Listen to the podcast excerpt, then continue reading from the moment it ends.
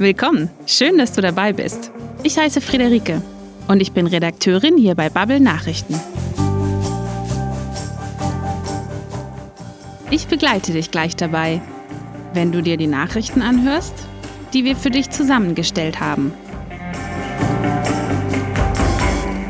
Diesmal geht es unter anderem um kostbare Schätze, die endlich an ihren rechtmäßigen Herkunftsort zurückgebracht werden. Außerdem geht es um eine wirklich ziemlich außergewöhnliche... Ach nee, das verrate ich noch nicht.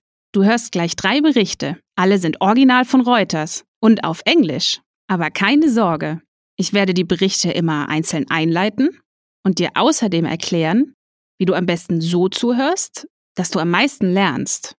Bevor es losgeht, ist es wichtig, dass du an einem Ort bist, an dem du keine lauten Hintergrundgeräusche hast. Die stören nämlich das Verständnis in der Fremdsprache noch mehr als in der Muttersprache. Wenn es dann soweit ist, hörst du dir am besten alles insgesamt zweimal an. Beim ersten Mal zuhören solltest du einfach nur den Text auf dich wirken lassen. Es geht überhaupt nicht darum, jedes einzelne Wort zu verstehen sondern vielmehr darum, dass du mit dem Rhythmus der Wörter vertraut wirst. Wenn du bereit bist, mach's dir gemütlich und entspann dich. Auf geht's!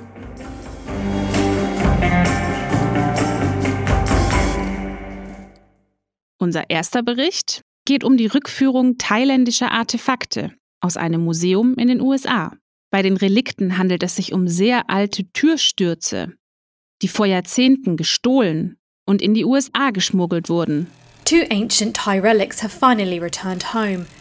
The Khmer style stone carvings were stolen decades ago and smuggled to the United States, where they had been on display at the Asian Arts Museum in San Francisco. The museum was required to forfeit them after a settlement was reached in February this year between the US government and San Francisco authorities. Member of the Lintel Repatriation Committee, Tanongsak Hanwong, believes the case will set a precedent. This is a legal battle that has set an excellent example for the museums that still own Thai artifacts illegally, because they know they will lose the case. Many museums have chosen to reach out to begin the return process instead of going into the legal process. It will make it a lot easier in the future for the Thai to retrieve our artifacts.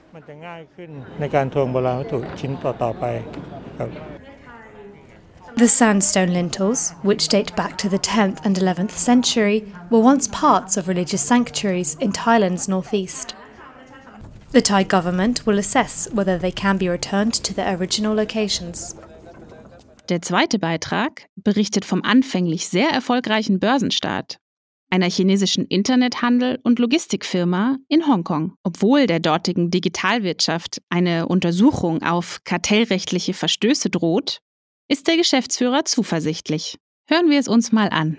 JD Logistics Hong Kong stock market debut on Friday got off to a roaring start. Shares in the company spun out from Chinese e commerce firm JD.com initially rose as much as 18%. That valued the delivery and warehousing firm at $34 billion. Hong Kong's second largest listing this year is being watched closely as an indicator of appetite for big IPOs in the city. Of particular interest are companies closely connected to China's internet economy, which is facing antitrust scrutiny. But speaking on Friday, JD Logistics CEO said the company was confident that it could find opportunities amid the crackdown. The firm, which gets about half of its revenue from JD.com, posted a two thirds jump in first quarter revenue this year to $3.5 billion. But its gross profit slumped 73% due to the impact of the global health crisis, as well as the cost of adding 60,000 workers to its headcount. Im letzten Beitrag der Woche wird es ganz schön hmm, abenteuerlich. Ein Koch aus Paris hat sich einen Schatz zu eigen gemacht, der in Europa bisher eher selten als solcher angesehen wird. Wir hören aber auch, warum sich seine Nutzung positiv auf die Gesundheit des Planeten auswirken kann. Und auf unsere eigene auch. Fancy a fresh summer salad topped with mealworms? One Parisian chef has capitalized on new EU regulation to put them front and centre of his tasting menu. I'm Laurent Veillet, the chef of Inoveat Restaurant. It's a restaurant that serves insect based food. But Veillet isn't just dangling mealworms on a hook to reel in punters. They could become a key ingredient to feeding the world's booming population. While the mealworm may look like an unappetizing maggot, it's rich in protein, fat, and fibre. The surprisingly versatile ingredient can be used whole in curries or salads, or ground down to make flour pasta, biscuits, or bread. Pasta made from mealworm flour mixed with sweet potato and mealworms. It's really very good. I'm not pretending. Euh, it's the ideal dish for a first timer. There are some really interesting flavours. I find it delicious because there are flavours that we know cereals, pasta. It has a classic taste with sauteed vegetables. There aren't many people who could say they don't like that. Veillet grows his mealworms on site, feeding them porridge oats and vegetables. They live for anywhere between 4 to 12 months before dying naturally, at which point they're collected to be cooked.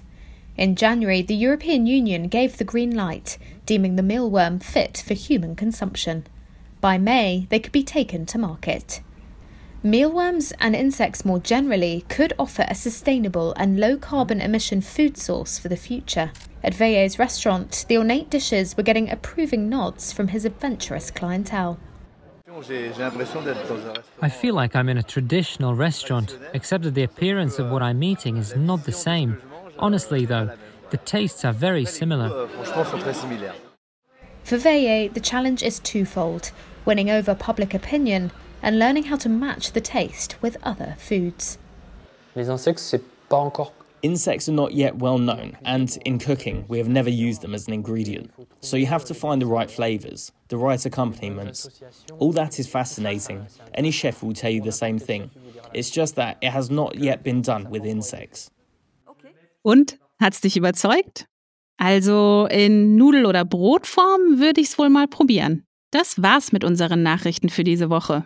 Jetzt ist es gut, wenn du dir alles nochmal anhörst. Am besten liest du dir dieses Mal vor jedem Beitrag jeweils das Vokabular durch, das wir in den Shownotes gesammelt haben. Jetzt beim zweiten Mal zuhören, kannst du mal versuchen, die Nachrichten inhaltlich zu verstehen. Mach dir aber auch jetzt besser keine Gedanken um die Bedeutung einzelner Wörter. Das lenkt dich nämlich nur von der Hauptaussage ab. Probier besser, darauf zu achten, worum es insgesamt ungefähr geht. So verbessert sich dein Hörverständnis fast automatisch. Hoffentlich hast du außerdem in unseren Nachrichten was Spannendes Neues erfahren. Wir freuen uns, wenn du nächste Woche wieder einschaltest. Vielen Dank fürs Zuhören. Bis dann.